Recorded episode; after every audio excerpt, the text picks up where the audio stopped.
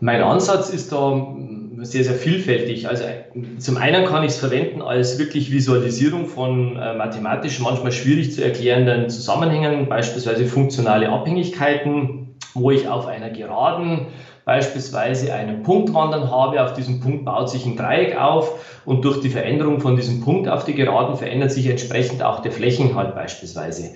Und das kann ich relativ schön ähm, dem Schüler zur Verfügung stellen und dann kann sich der auch verschiedene Varianten und Möglichkeiten dort anschauen und kann dort auch für sich seine Ergebnisse, die er vielleicht im Heft gerechnet hat, auch überprüfen.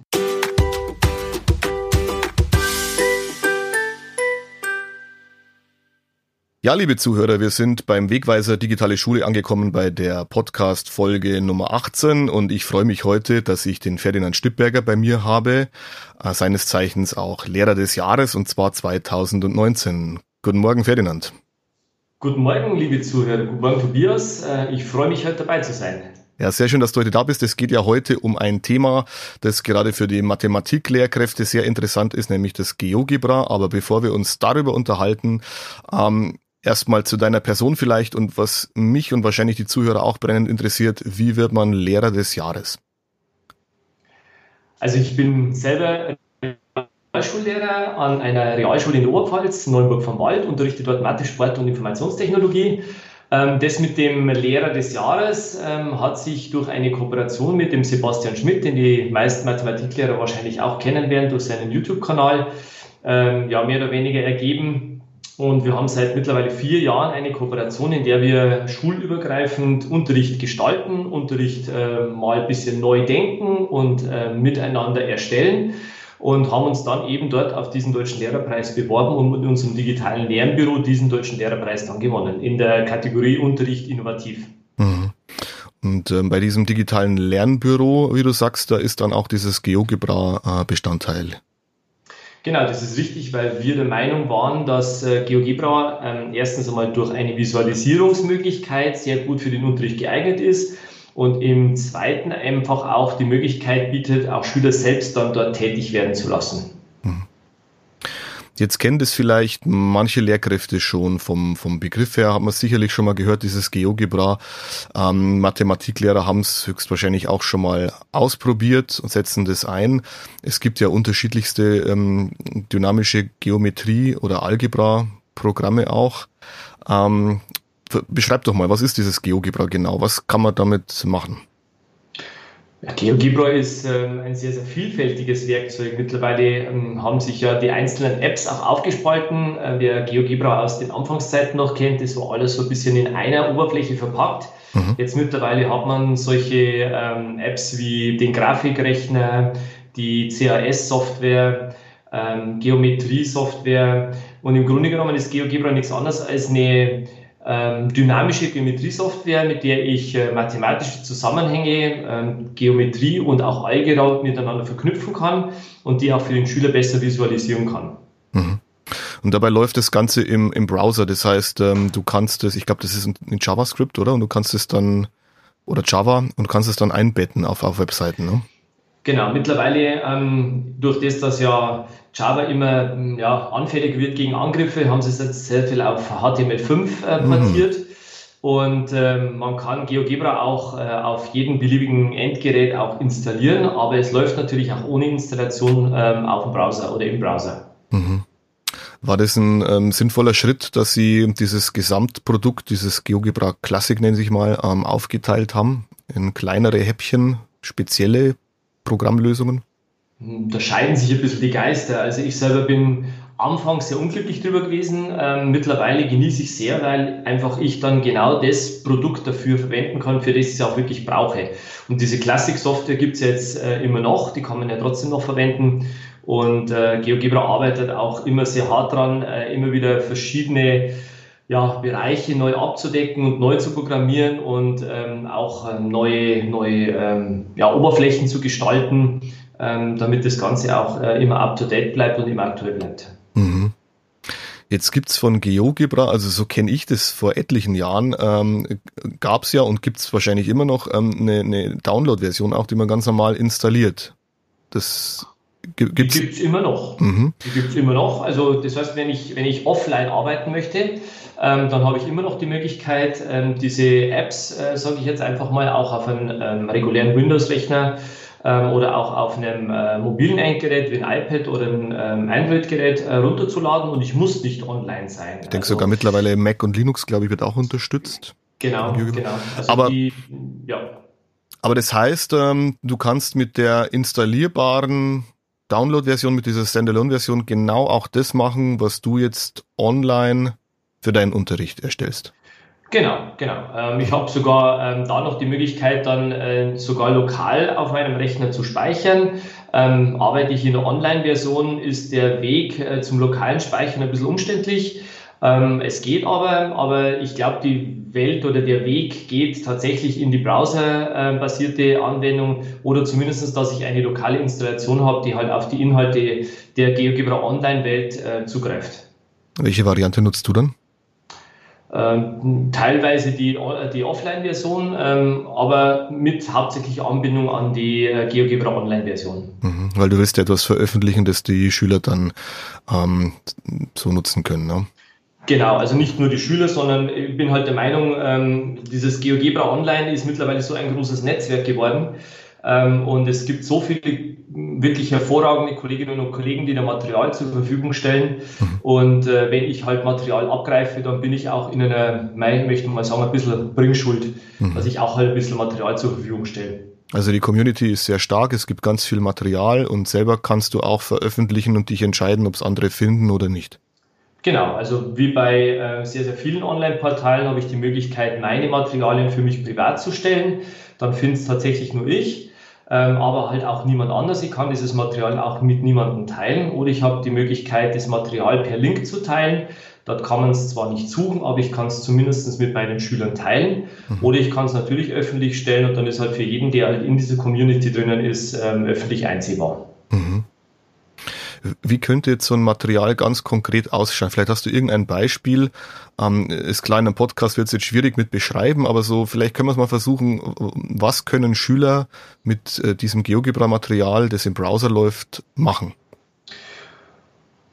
Mein Ansatz ist da sehr, sehr vielfältig. Also zum einen kann ich es verwenden als wirklich Visualisierung von äh, mathematisch manchmal schwierig zu erklärenden Zusammenhängen, beispielsweise funktionale Abhängigkeiten, wo ich auf einer Geraden beispielsweise einen Punkt wandern habe. Auf diesem Punkt baut sich ein Dreieck auf und durch die Veränderung von diesem Punkt auf die Geraden verändert sich entsprechend auch der Flächeninhalt beispielsweise. Mhm. Und das kann ich relativ schön ähm, dem Schüler zur Verfügung stellen und dann kann sich der auch verschiedene Varianten und Möglichkeiten dort anschauen und kann dort auch für sich seine Ergebnisse, die er vielleicht im Heft gerechnet hat, auch überprüfen.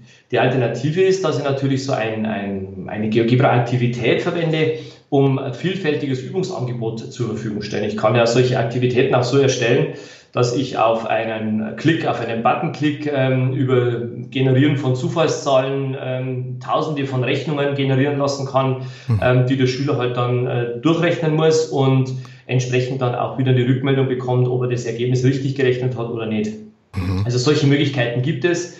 Ähm, und da ist man wahnsinnig äh, breit aufgestellt bei GeoGebra. Ich kann natürlich auch ein ganz normales GeoGebra-Arbeitsblatt oder Aktivität verwenden, um mit so Art Multiple-Choice-Fragen oder auch mit Freitextfragen das Ganze auch anzureichern, um, um dort auch so eine ähm, Möglichkeit anzubieten, selbst mal sich Inhalte beibringen zu können. Mhm. Das ist ein ganz wichtiger Punkt, denke ich, weil wenn man zum ersten Mal in diesem GeoGebra ist, dann ist vielleicht der Einstieg oder die Lernkurve bisschen hoch, würde ich jetzt mal behaupten. Also so ging es mir zumindest. Aber wenn man sich dann so die ersten Aktivitäten anschaut, wie das andere erstellt haben, dann ähm, wird eigentlich vieles klarer und ähm, das, glaube ich, ist so der empfehlenswerte Einstieg für alle, die so neu damit anfangen. Genau, also ich würde ähm, jeden empfehlen, der sich mit der ganzen äh, GeoGebra Online-Welt auch mal beschäftigt, sich mal die Aktivitäten von anderen anzuschauen und äh, dort sich einfach vor, ja, mal so ein paar ähm, Versionen mal ähm, genauer anzuschauen, vor allem die, die halt wirklich passgenau zu dem sind, was ich gerade im Unterricht mache. Und vielleicht findet man dort auch den einen oder anderen Autor, dem man äh, mehr Vertrauen äh, in seinen Tätigkeiten äh, gibt als, als vielleicht anderen und den kann man dann auch so in ein kleines Netzwerk mit aufbauen und dann kriegt man immer wieder Informationen, wenn die neues Material hochstellen und ähm, kann sich so äh, viel, viel Arbeit sparen und ähm, ja, manche haben wirklich hervorragende Ideen, äh, auf die wäre ich selber auch noch nie gekommen, aber dieses Netzwerk wächst und äh, mit diesem Netzwerk wachsen natürlich auch die Erfahrungen und die, die Ideen, mhm. die man damit reinbringen möchte. Ähm, der Begriff hier sind ja die Aktivitäten. Also das sind so diese zentralen ähm, Bausteine, Elemente von, von GeoGebra. Ähm, was kann man damit alles an, an interaktiven Übungen machen?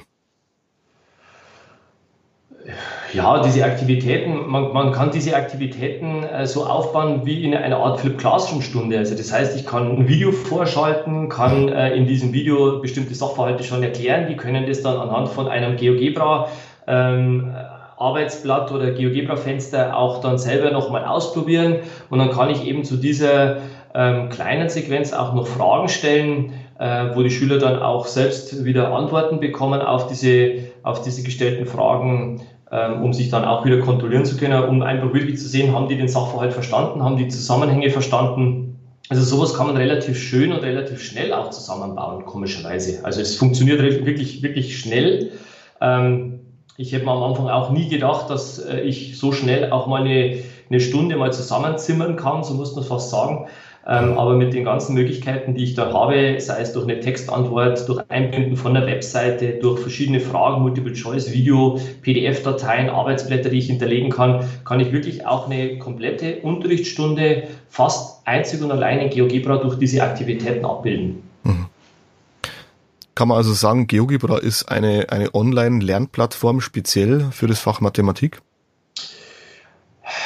Da fehlt mir, glaube ich, noch ein bisschen was. Ähm, zu einer Lernplattform, äh, da ist es noch ein bisschen zu eingegrenzt, aber es ist zumindest ganz nah dran.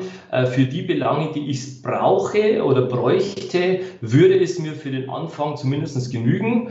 Ähm, aber es fehlt natürlich trotzdem noch so ein bisschen dieser Gamification-Faktor. Ähm, auch noch das äh, Geben von Feedback ist ein bisschen sperrig oder ist natürlich in solchen Lernplattformen wie zum Beispiel Mebis halt das viel, viel einfacher oder, oder anders handelbar. Mhm. Okay. Ähm, was man auch noch machen kann, was ich entdeckt habe, das ist ja, dass du sowohl die Aktivitäten hast, als auch dieses GeoGebra-Buch. Mhm. Also das GeoGebra-Buch habe ich äh, erst später entdeckt, äh, nachdem meine Sammlung, die ich bei mir angelegt habe, immer umfangreicher geworden ist und Anfangs war es, glaube ich, ähm, nicht wirklich intuitiv nutzbar, diese Sammlung, die ich mir da anlege, weil so diese Sortierung, entweder ich suche nach den neuesten Aktivitäten oder nach den zuletzt verwendeten Aktivitäten, nach Alphabet kann ich zwar irgendwie suchen, aber das war alles nicht so ganz intuitiv nutzbar.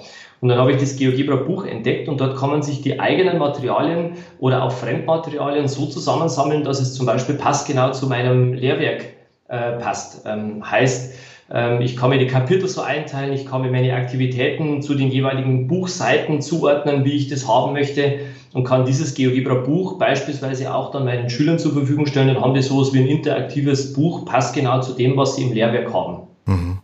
Und das bindet sich dann schön links auf der Seite dann ein und ist dann auch so strukturiert, wie man es von so einem Buch in einer digitalen Variante dann kennt. Ja?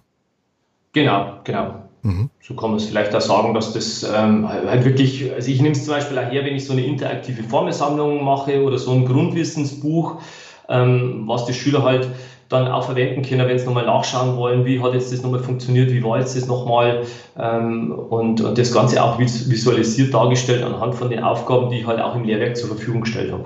Mhm. Ja. Ähm, du hast ja mir gegenüber mal gesagt, oder das machst du ja auch in deinen Fortbildungen zu GeoGebra, dass es sich ja auch hervorragend eignet für ähm, hybride Unterrichtssettings. Und ähm, du hast dann auch angeführt, ähm, dieses Element des Live-Unterrichts oder die Live-Unterrichtseinheit, die es da auch gibt. Kannst du da den Zuhörern mal erklären, was da genau darunter zu verstehen ist? Das ist ein recht neues Element in der GeoGebra-Welt, äh, nennt sich GeoGebra Classroom. Ähm, heißt aber im Prinzip nichts anderes, dass ich äh, Schüler zu einer Aktivität einladen kann. Die Schüler arbeiten diese Aktivität ähm, entweder in einem synchronen oder asynchronen Szenario einfach durch. Und ich als Lehrer habe die Möglichkeit, einfach den Arbeitsfortschritt und die Möglichkeiten, äh, die ich angeboten habe an Aktivitäten, Multiple Choice, einfach abzuklappern. Ich kann es entweder so machen, dass ich dann jeden einzelnen Schüler ähm, mal genauer betrachte oder ich nehme einfach das Ganze als Brainstorming-Tool her, um in etwas einzuführen, um einfach da dann drüber zu sprechen. Ähm, aktuell ist es noch nicht so, dass man sagt, man kann jetzt jedem Schüler da wirklich Feedback drüber geben äh, über, seine Arbeits, äh, über seinen Arbeitsfortschritt. Ähm, trotzdem ist es so, dass ich es als Element ähm, in, eine, in einer, auch bei, bei ähm, hybriden Szenarien oder auch in einer Webkonferenz sehr gerne hernutze weil es halt wirklich ähm, relativ schnell einen Überblick gibt, wo die Schüler stehen, ähm, wie die Schüler arbeiten oder äh, was sie sich aus diesen ganzen Sachen, die ich ihnen zur Verfügung stelle, rausziehen können. Mhm. Das klingt gut und ich denke, da ist ja auch ähm, GeoGebra auf einem guten Schritt, weil man ja feststellen muss, äh, dass das Produkt ja ständig weiterentwickelt wird ähm, und ich denke, da kommen noch einige Features dann auch mit der Zeit hinzu. In der Vergangenheit hat man immer wieder gesehen, das äh, mächtige Tool ist ja mehr und mehr gewachsen und wird ja wirklich aktiv entwickelt von einer großen Community an Entwicklern. Ne?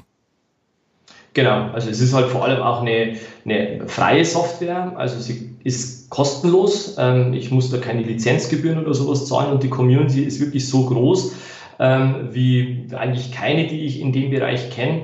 Und ähm, man muss wirklich sagen, die sind auch sehr nah am Lehrer dran. Die nutzen auch immer wieder die Möglichkeit, sich mit den Lehrern zu treffen, um auch die Bedarfe mal abzufragen. Mhm. Und wenn es Möglichkeiten gibt, dann versuchen die das auch in irgendeiner Art und Weise da mit reinzubringen. Mhm. Kurze Frage noch beim Live, bei der Live-Unterrichtseinheit. Äh, die Schüler, die registrieren sich dann nicht, ja? Genau, also die Schüler müssen keinen Account haben. Äh, die kriegen von mir einen sechsstelligen Zahlen-Nummern-Code. Äh, mit dem können sie sich dann ähm, einwählen. Ähm, ich mache das teilweise nicht einmal mehr mit Klarnamen, sondern die geben sich irgendeinen Nickname, äh, der sich aus dem Klarnamen zwar abbildet, aber äh, ich bin da immer so ein bisschen für kleine Pseudonymisierung. Und äh, das, der Nachteil bei der ganzen Geschichte ist, äh, wenn ein Schüler diese, diesen Classroom nicht komplett einmal durcharbeitet und geht dann zwischenzeitlich wieder raus, mhm. dann muss er diesen Classroom eigentlich wieder von vorne anfangen. Und ich habe eigentlich zwei Schüler dieser Art drinnen.